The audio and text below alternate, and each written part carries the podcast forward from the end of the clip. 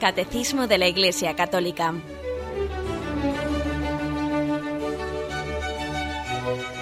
Un programa dirigido por Monseñor José Ignacio Munilla, Obispo de San Sebastián.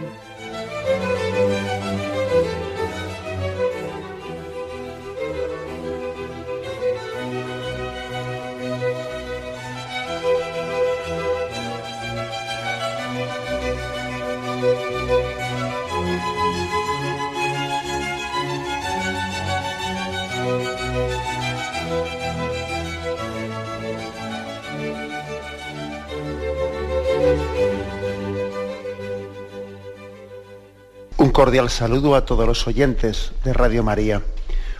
Un día más, con la gracia del Señor, proseguimos el comentario del Catecismo de nuestra Madre la Iglesia. Lo habíamos dejado en el punto 1388. Estábamos explicando pues, la- las debidas disposiciones para comulgar, cuáles son las normas también de la Iglesia sobre ayuno eucarístico, etcétera. Ahora se habla pues, sobre la importancia de la, de la comunión frecuente y sobre la palabra o el discernimiento que la Iglesia ha hecho sobre ello. Dice el punto 1388. Es conforme al sentido mismo de la Eucaristía que los fieles, con las debidas disposiciones, comulguen cuando participan en la misa. Se recomienda especialmente la participación más perfecta en la misa, recibiendo los fieles después de la comunión del sacerdote del mismo sacrificio el cuerpo del Señor. Dice también el siguiente punto, que, trata el mismo tema, los leo conjuntamente.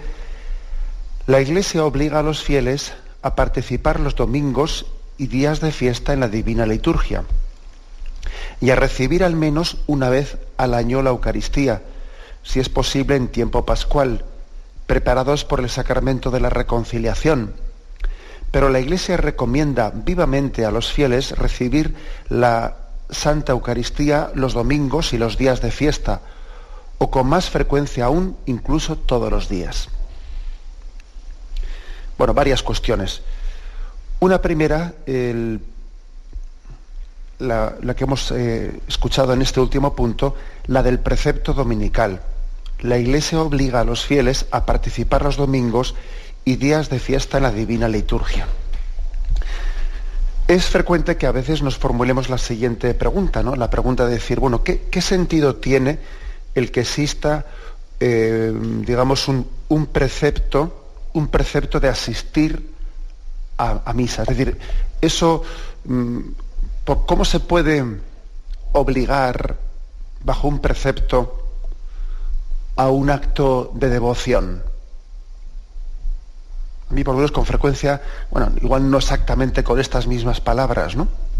Pero con frecuencia he escuchado yo esa pega, o esa, esa dificultad. Bueno, ¿cómo, ¿cómo es posible que la Iglesia obligue, o sea, ponga una norma para hacer un acto de devoción? Bueno, la, la devoción tiene que salir espontáneamente, ¿no? Tiene que salir espontáneamente de ti. ¿Cómo se te puede obligar a tener devoción? Un yo creo que la, la respuesta a esta, a esta objeción, pues yo creo que, que está, eh, hay que encauzarla por el siguiente lugar. Es decir, solamente el tercer mandamiento de santificarás las fiestas que la Iglesia ha concretado en, en un mandamiento en el que se nos pide el precepto dominical, la asistencia todos los domingos y, días de guardar a la Santa Misa, ese tercer mandamiento solamente se entiende como una concreción del primero. El primer mandamiento es amarás al Señor tu Dios con todo tu corazón, con toda tu mente. Y por cierto, alguien podría decir, ¿y cómo se puede mandar amar? Es que eh, no es contradictorio eso de que, el, amor pueda ser objeto de un mandamiento. El amor tiene que brotar eh, espontáneamente de la persona, etcétera, etcétera. Eso no puede ser mandado. Eso tiene que ser algo espontáneo. Bien, fijémonos que todo este tipo de dificultades parten porque tenemos un concepto de amor eh, bastante romántico, eh, de- de- deudor de una concepción romántica sentimentalista. Estamos casi eh, confundiendo amor con un sentimentalismo, sentimentalismo perdón, pues muy superficial. Claro, si, si el concepto de amor es meramente un amor romántico, sentimental, que es casi una, eh, pues un impulso, un impulso incontrolable, pues claro, entonces ¿cómo se, ¿cómo se puede mandar a amar? Es imposible, porque eso es un impulso que está fuera de, la posibilidad de ser eh, controlado por la voluntad. Ya, pero es que, es que eso es falso. El verdadero concepto de amor no es ese amor romántico, un impulso, no, no. El verdadero concepto de amor es otro. Para empezar, cayendo en cuenta de que nosotros nunca hemos llevado la iniciativa en el amor, que es Dios el que la ha llevado.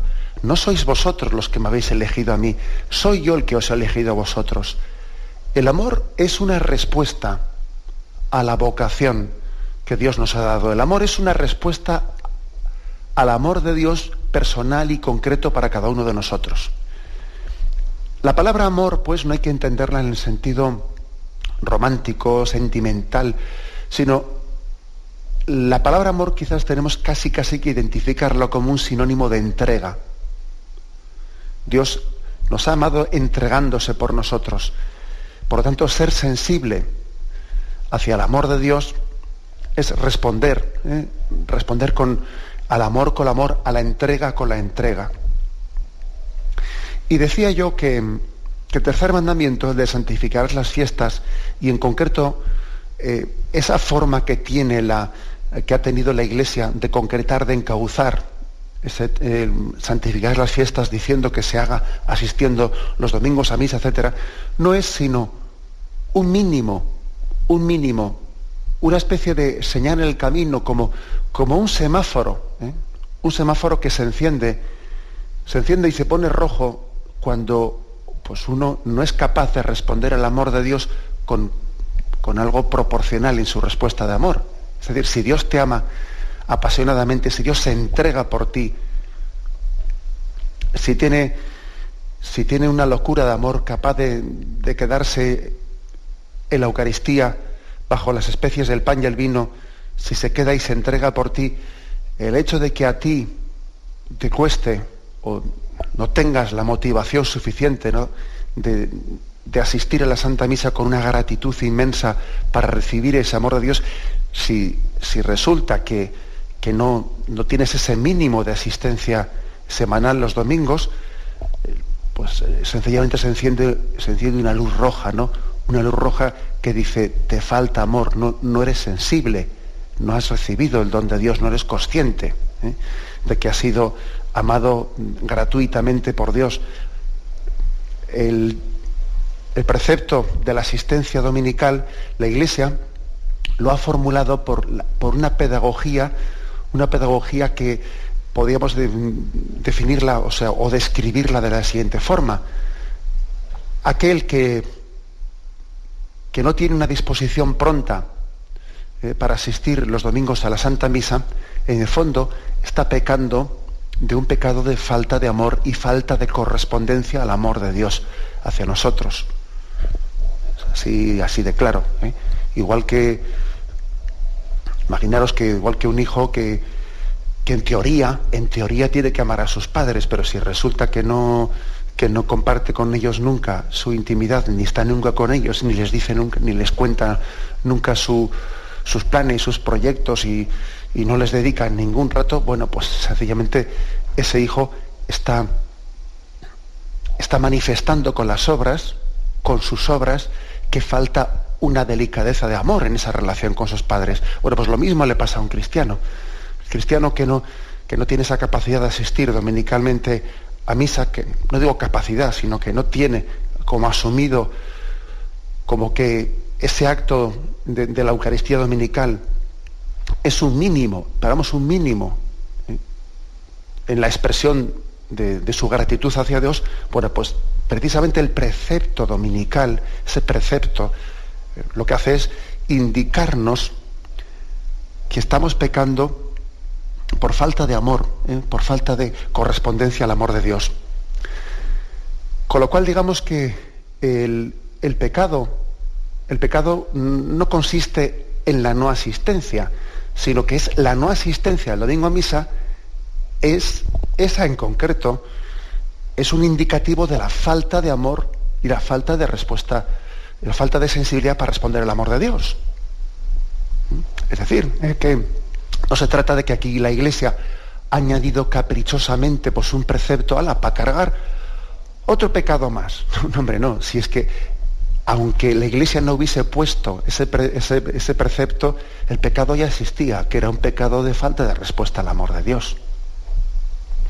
El precepto que la Iglesia ha puesto no es el que crea el pecado, sino que es el, de, el que delata el pecado, el que denuncia el pecado, el que saca a la luz el pecado. ¿Eh? Creo que esto es importante lo que estoy diciendo.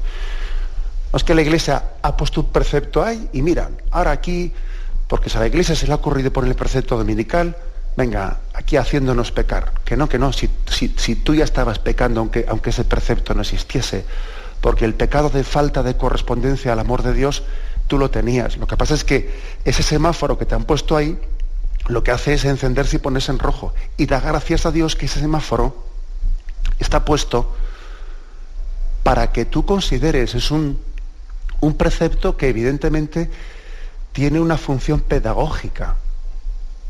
Tiene una función pedagógica porque te está recordando que en esa pereza, que en, esa, en ese desorden de vida el que no, en el que no priorizas o te cuesta priorizar, pues mm, de darle al Señor la centralidad del domingo y dedicarle un tiempo, etcétera, en esa falta de priorizar, ¿eh?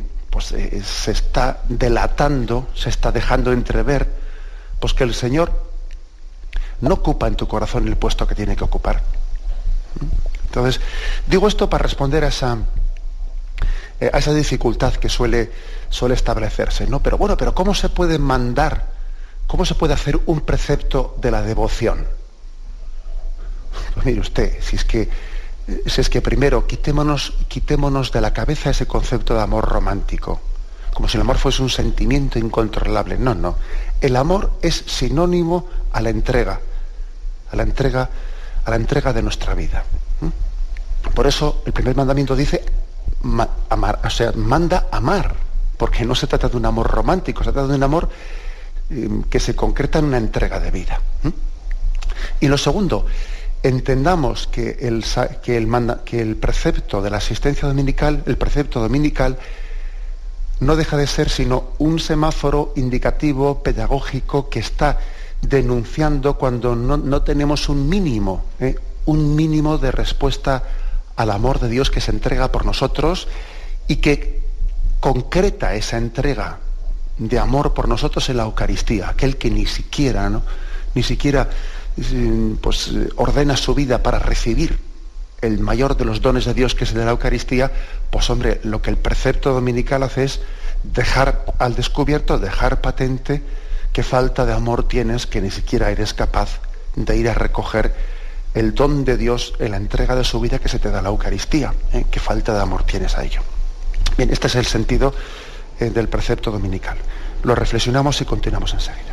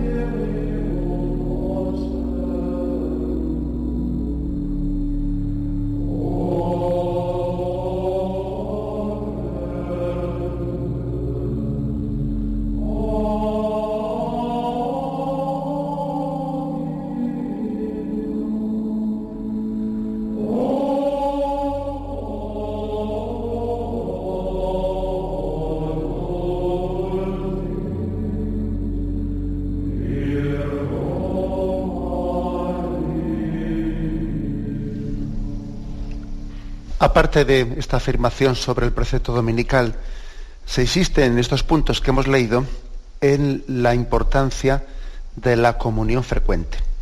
Se nos habla de que la Iglesia en, su tradición nos ha pedido un mínimo, el mínimo de, la comunión una vez al año por Pascua, si es posible por Pascua.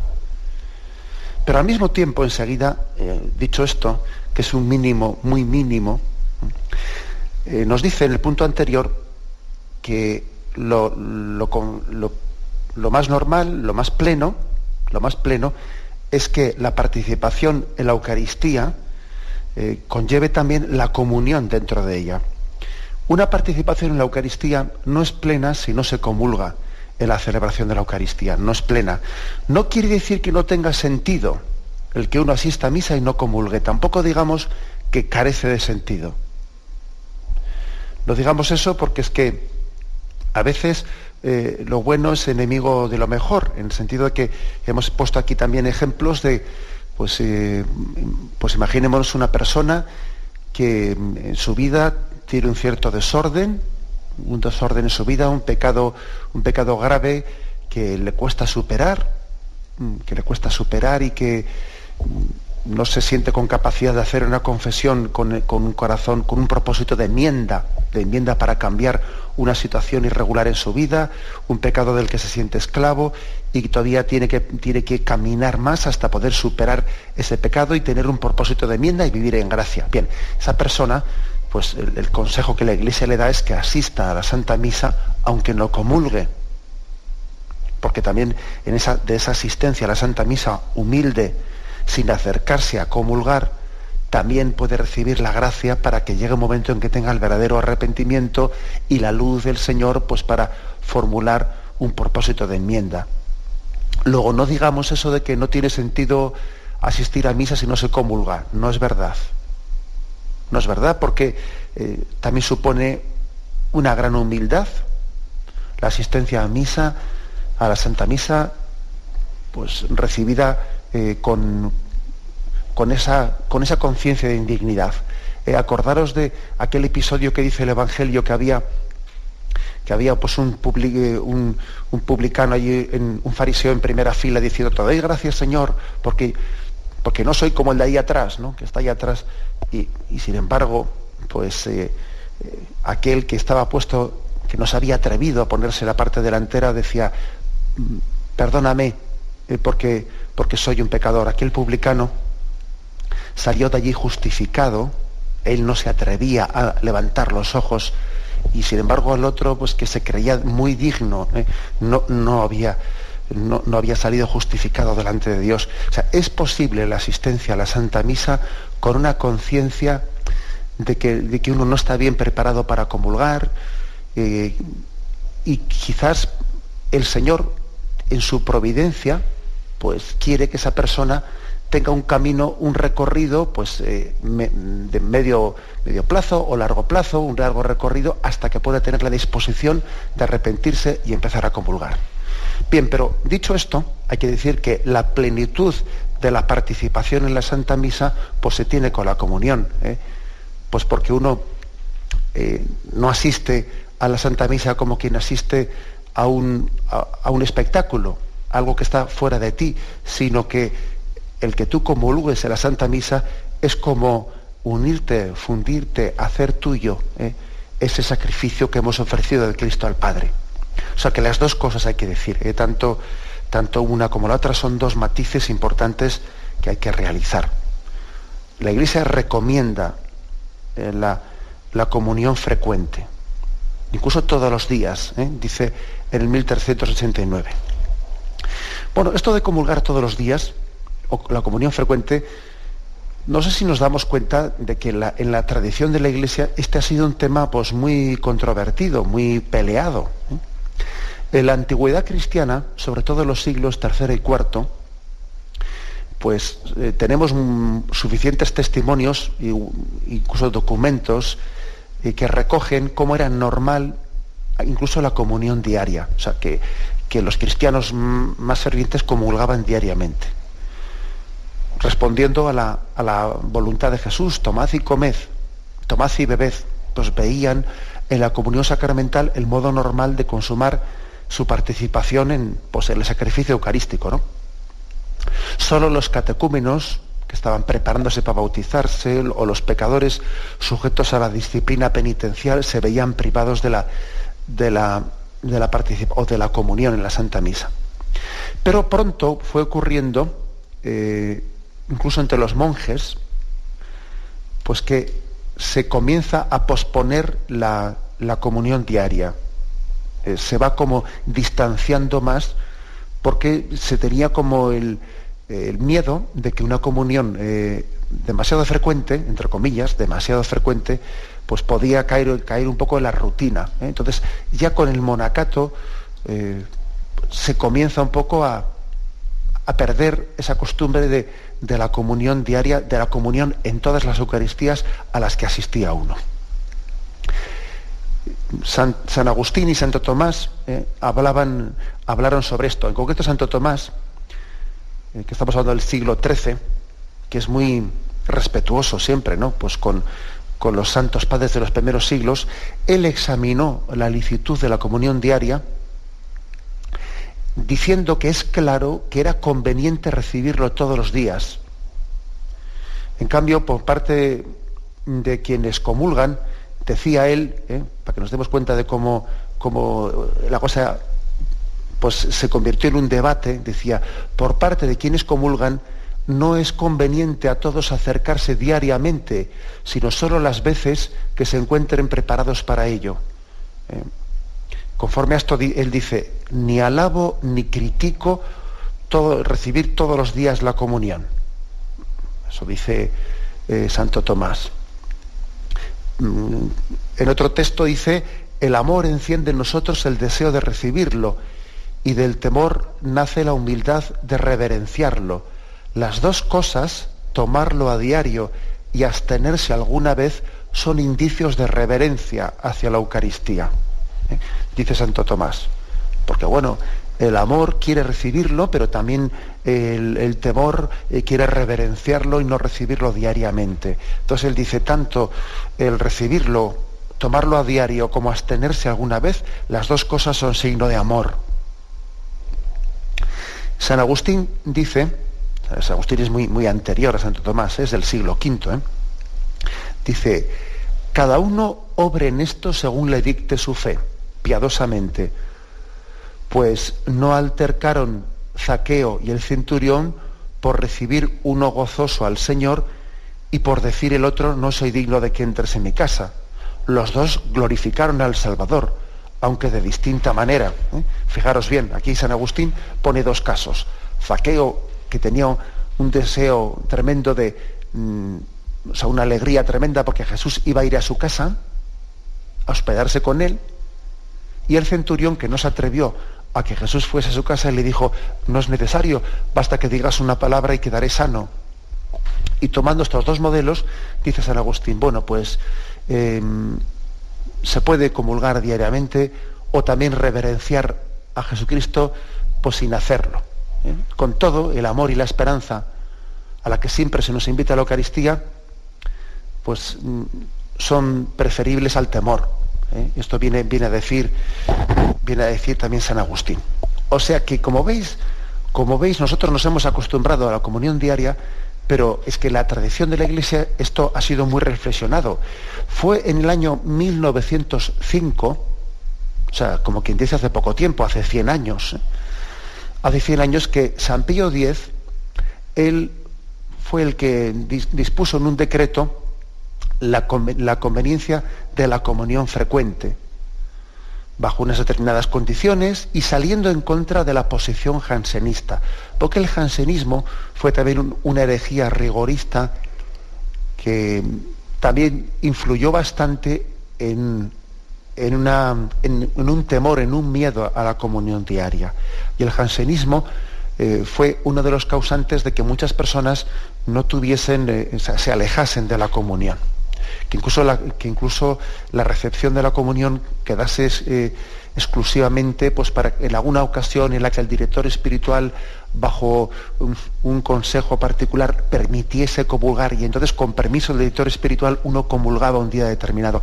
El jansenismo influyó mucho en ello y San Pío X saliendo al paso de esas reminiscencias que el jansenismo había dejado pues, en muchos lugares de la Iglesia, él dice lo siguiente.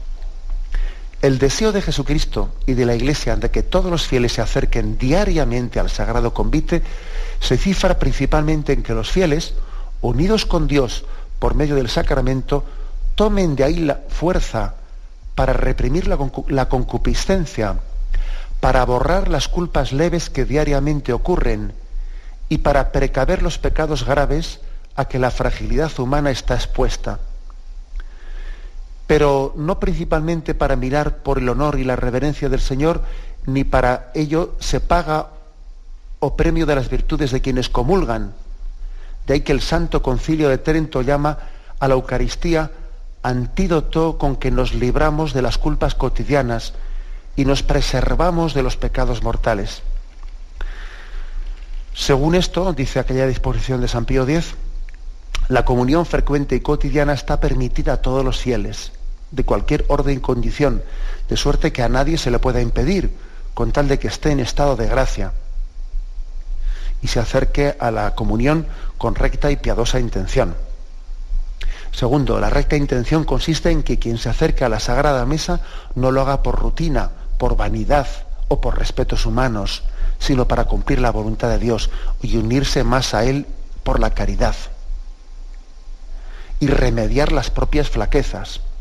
Tercero, aun cuando conviene sobremanera que quienes reciben frecuente y hasta diariamente la comunión estén libres de pecados veniales, por lo menos de los más plenamente deliberados, basta sin embargo que no tengan culpas mortales con propósito de no pecar más en adelante.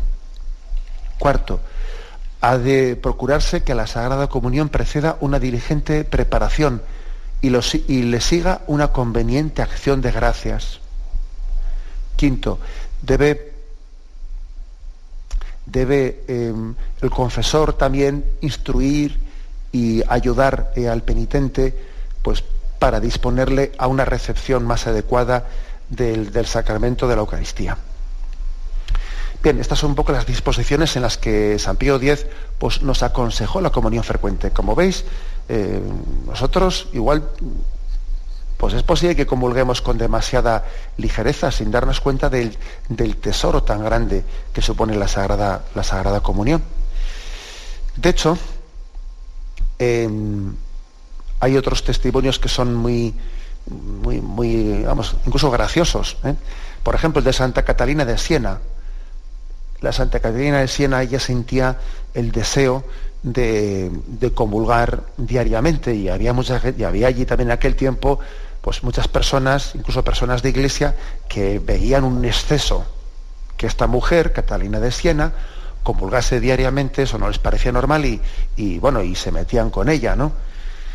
Y fue graciosa la respuesta de Santa Catalina de Siena, a la que le dijeron que San Agustín no alababa, pero tampoco vituperaba el comulgar cada día, ¿no? que había que tomar una postura intermedia, sin exagerar ni por un lado ni por el otro. Y ella dice, pues bien, puesto que San Agustín no lo reprueba, os ruego que tampoco lo, reprobéis vosotros, y eso me basta, dejadme en paz. ¿eh? O sea que cuando le decían que San Agustín ni, ni, reprobaba la comunión diaria, pero tampoco la lavaba. Entonces dice, bueno, pues si no la reprueba, dejadme en paz. Yo voy a comulgar diariamente. ¿eh? Es curiosa, curiosa, la salida de, Santa Catarina de Siena, que se ve que era una mujer que tenía ¿eh? bigotes, como se dice. Bueno, también hay otros testimonios que llaman la atención. Y es, eh, por ejemplo, cuando los, mm, la Iglesia y los los doce apóstoles de América, los franciscanos, los primeros franciscanos que llegaron para evangelizar América, que al comienzo no, no, se atrevían a dar, a dar la comunión mm, frecuentemente, diariamente, a los naturales del lugar, a los, a los indios, pues, pues pensando, bueno, es que mm, en España la gente tampoco se atreve a comulgar diariamente, aquí parece que los indios tampoco tienen una formación, una formación, eh, les falta cultura, les falta capacidad de, pues fijaros, hubo un dominico, Fray Julián Garcés, que escribió eh, al Papa Paulo III sobre este aspecto, y el Papa mandó que no se les negase la comunión diaria a esos indios, sino que fuesen admitidos como los demás cristianos. Eh, y esta misma norma fue acordada en 1539 por el primer concilio celebrado en México. quiero decir que, nos demos cuenta que, que, valoremos mucho la comunión diaria, los que la recibimos así, que la valoremos mucho, porque es que ha supuesto un proceso grande de reflexión dentro de la Iglesia, pues el, convencernos de que podemos acercarnos a, recibir la Eucaristía eh, dominicalmente, incluso hasta diariamente, pues sin que ello suponga un, pecado de, falta de respeto, sin que ello suponga una trivialización o, un caer en la rutina. es decir, la Iglesia ha reflexionado mucho y ha ido dando consejos hasta facilitarnos tanto como hoy en día se nos facilita pues el, el recurso a la comunión eh, dominical y a la comunión diaria. Apreciemos lo que tantos santos suspiraban y no tuvieron. No sé si nosotros lo apreciamos. ¿eh? Allí estaba eh, Santa Teresa de Jesús y otros santos luchando y peleando porque el confesor les permitiese en determinada fiesta poder comulgar, etc. Y nosotros igual lo podemos hacer diariamente y no sé si lo apreciamos. Es que es, que es curioso. Tenemos tesoros de gracia que casi nos parece como que, que, es absolutamente eh, normal, bueno, normal, eh, pues, eh, que está casi como si fuese un derecho, un derecho del católico, cuando es una gran gracia inmerecida la que se nos está ofreciendo. Bien, tenemos un momento de reflexión y continuamos enseguida.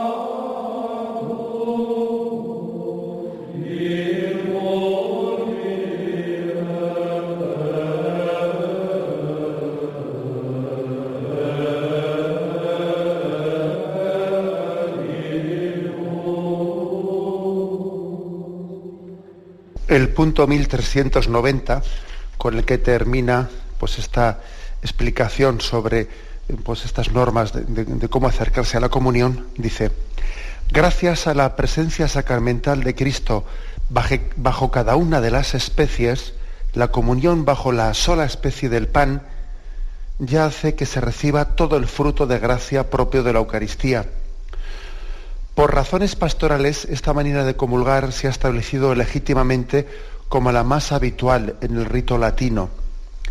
La comunión tiene una expresión más plena por razón del signo cuando se hace bajo las dos especies, ya que, en ya que en esta forma es donde más perfectamente se manifiesta el signo del banquete eucarístico. Es la forma habitual de comulgar en los ritos orientales.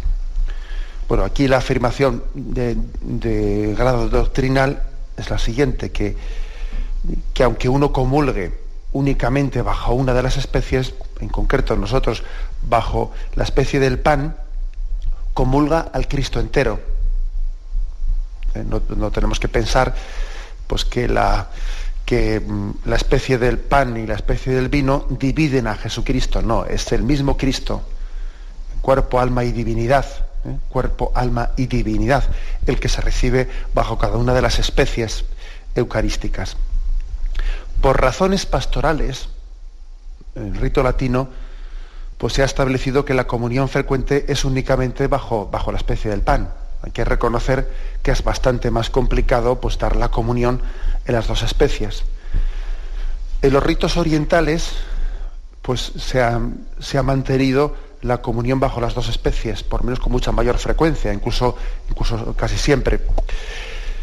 Bueno, creo que es de suponer que también esta, esta, esta diferencia práctica pues también mm, puede tener una explicación pues muy coyuntural, ¿no? Como, como que es el hecho de que en los ritos orientales, en, estos ritos orientales, el número de católicos es, pues es inferior, son comunidades más pequeñas y en su liturgia pues también se pueden fácilmente permitir dar la comunión las dos especies.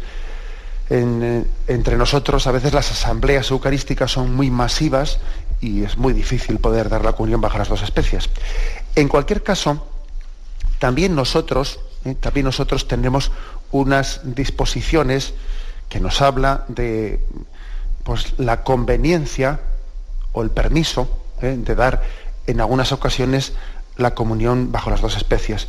En la ordenación general del misal romano habla de este tema, en concreto el punto 283 dice, se permite la comunión bajo las dos especies además de los casos expuestos en los libros rituales a los sacerdotes que no pueden celebrar o concelebrar en la misa.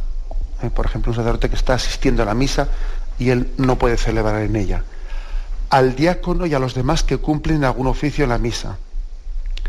A los miembros de las, de las comunidades en la misa conventual o en aquella que se llama de comunidad. A los alumnos de los seminarios a todos los que se hayan realizando ejercicios espirituales o participan en alguna reunión espiritual o pastoral. El obispo diocesano puede establecer normas para su diócesis sobre la comunión bajo las dos especies, que habrán de observarse también en las iglesias de religiosas y en las pequeñas comunidades. Se concede al obispo la facultad de permitir la comunión bajo las dos especies cada vez que el sacerdote que al sacerdote a quien se le ha confiado una comunidad como su propio pastor le parezca oportuno, siempre que a los fieles, eh, que los fieles hayan sido instruidos y se excluya todo peligro de profanación del sacramento o el rito resulte más complejo debido al número elevado de los participantes. Las conferencias de los obispos pueden dictar normas con el reconocimiento de la sede apostólica sobre el modo de distribuir la comunión a los fieles bajo las dos especies. Y en concreto además, pues la, conferencia episcopal española en la última vamos, en la última sesión o plenaria eh, pues que hemos, que hemos mantenido recientemente ha tratado este tema y, allí se han, se han también eh, aprobado algunas circunstancias más en las que se puede recibir la comunión bajo las dos especies es una aprobación que se ha hecho en la última plenaria, aunque está pendiente pues, de que sea eh, ratificada después por la Santa Sede.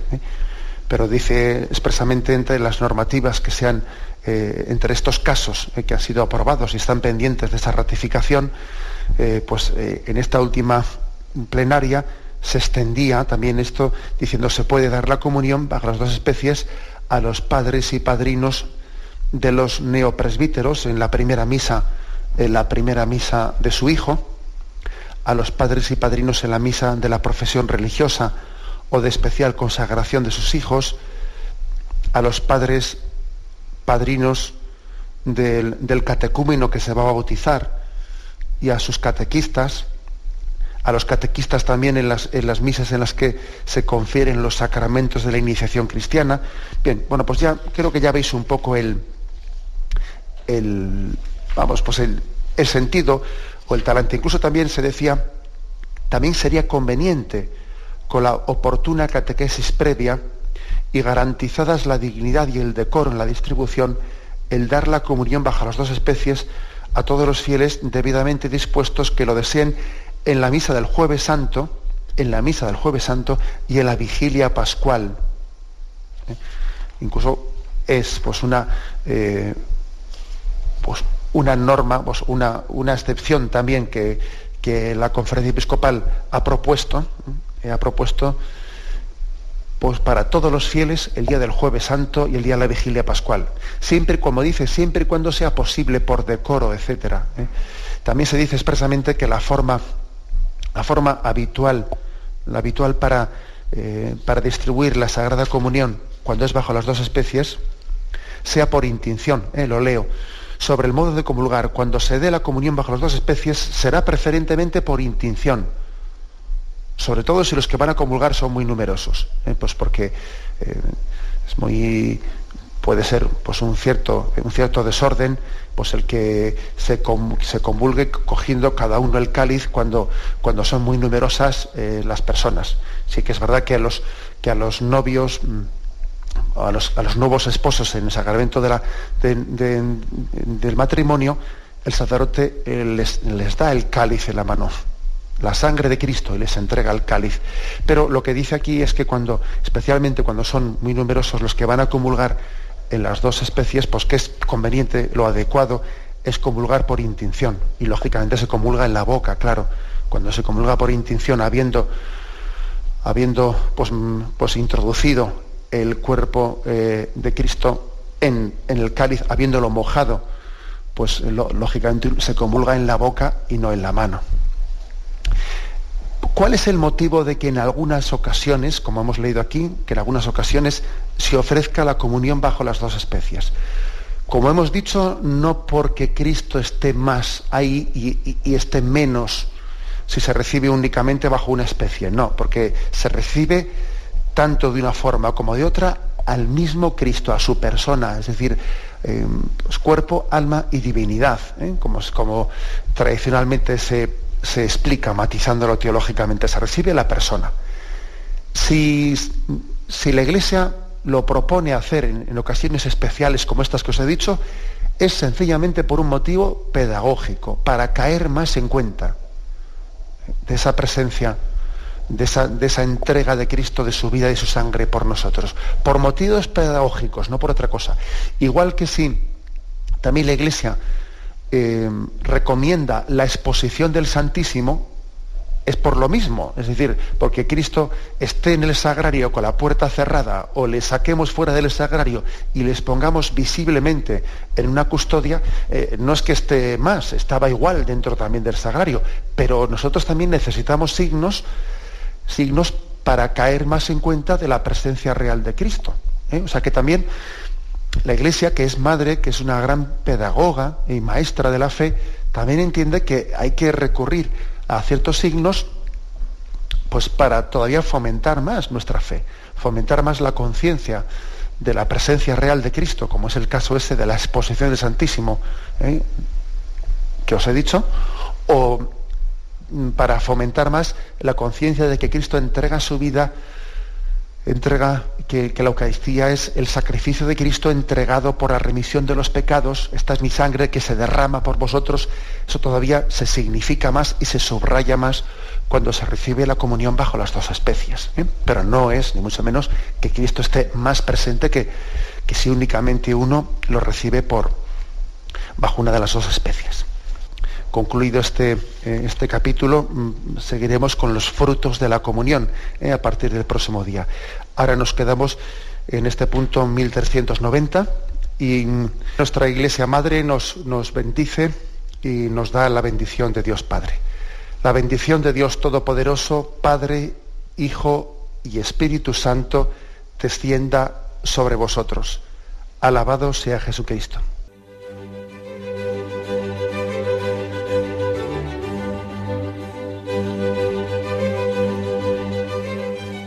Finaliza el Catecismo de la Iglesia Católica, un programa dirigido por Monseñor José Ignacio Munilla, obispo de San Sebastián.